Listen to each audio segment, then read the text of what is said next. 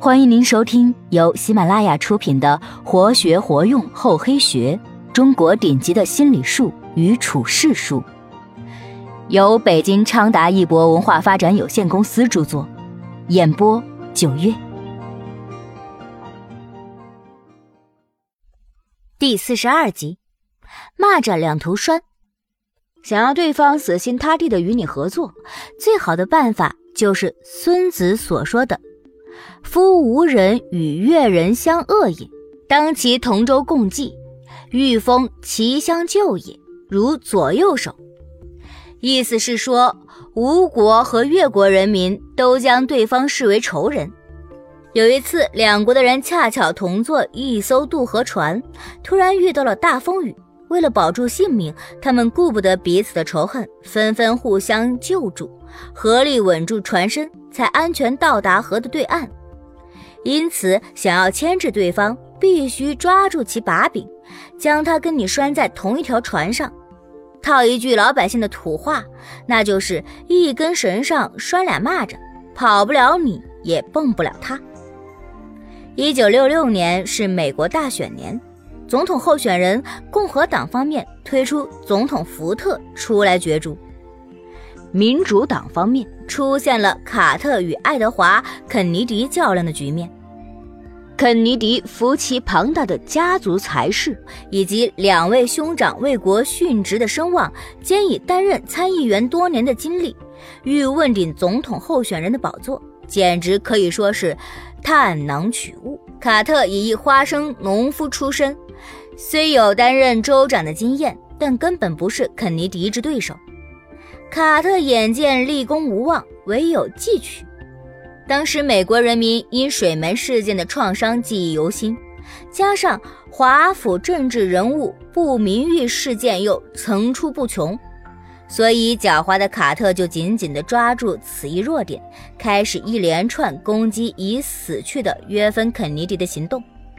其中有肯尼迪总统对美国中央情报局谋杀外国领袖的阴谋之情。说肯尼迪总统在白宫里面乱搞女人，甚至居然还有一位名叫艾斯娜的女人出面对新闻界大谈他曾和肯尼迪总统上床的事儿。进一步又扯出一位黑手党的首领，说他如何帮助肯尼迪违法当选等等。这些宣传的目的，无非是要丑化其家族的形象，抓住稍微捕风捉影的弱点，大肆宣扬，以达到打击的目的。在这种强猛的攻击下，爱德华·肯尼迪果然招架不住，不得不宣布退出角逐。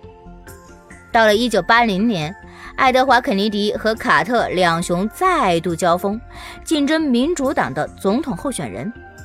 此时，卡特为现任总统，他知道1966年的打击策略已经不能再用，因为那些陈芝麻烂谷子的旧账，选民不会再有新鲜感。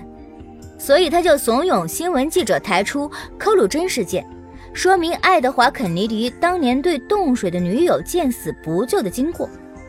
这样的一个人，如何会有他自己所谓的领袖气质呢？穷追猛打的结果，使爱德华·肯尼迪终于再度败于卡特之手。所以很多人认为，卡特之能够两度击败肯尼迪，主要是由于他善于打击竞争者的弱点。尤其是善用情势名气，遥指问题的核心。不过，一九八零年，因为他太过重视打击同党的肯尼迪，心力交瘁之余，反倒对真正的对手共和党的里根找不到致命的弱点，以致败下阵来，回乔治亚种花生去了。竞争者的弱点有时是众所周知的，有时是隐而不显的。众所周知的弱点，在运用上所收到的效果，当然比不上一些隐情或绯闻。但是隐情或绯闻的资料及证据不容易掌握，搞不好还会吃上官司。所以智者或强者多半强调面对面的竞争，而不是造谣言或放冷箭，亦不无道理。揪隐私有一个重要的技巧，对对手的弱点保好密。便可以多次利用同一个把柄抑制对手。一旦你掌握的秘密被公开以后，他便会破罐子破摔，反而毫无顾忌地对你报复。假设一个人的现任太太并不知晓他的一大秘密，他在婚前与一个女子恋爱过，而且还有了孩子。对这个孩子，他并没有正式承认过。即使深知了这个秘密，还是无法当做他的弱点加以活用。必须确定那个女性与孩子的姓名，才能大加活用。我们姑且当做已探出他们的姓名，母亲是 H。孩子叫 M，当他立于众人面前，以一种傲然的态度，喋喋不休地与你吵起来时，你就用极其平静的口气，突然改变话题，问一句：“我忽然想到一件事儿，你最近有没有跟 H 小姐见过面啊？”对这个秘密一无所知的人，以及虽略有所闻，但是不知道他姓名的人，对你的话当然会不知所言何事。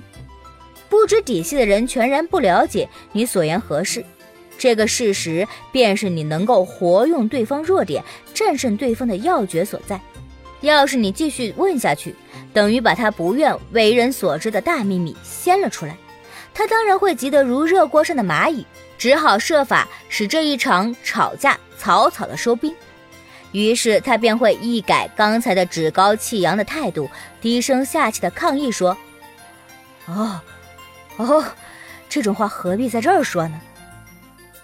此后你就要屡次搬出 H 小姐来制服她，除非到了她听到 H 这个名字时就情绪不自禁的愕然一惊，你再搬出来 M 这个名字来，要一步步让她知道你的厉害。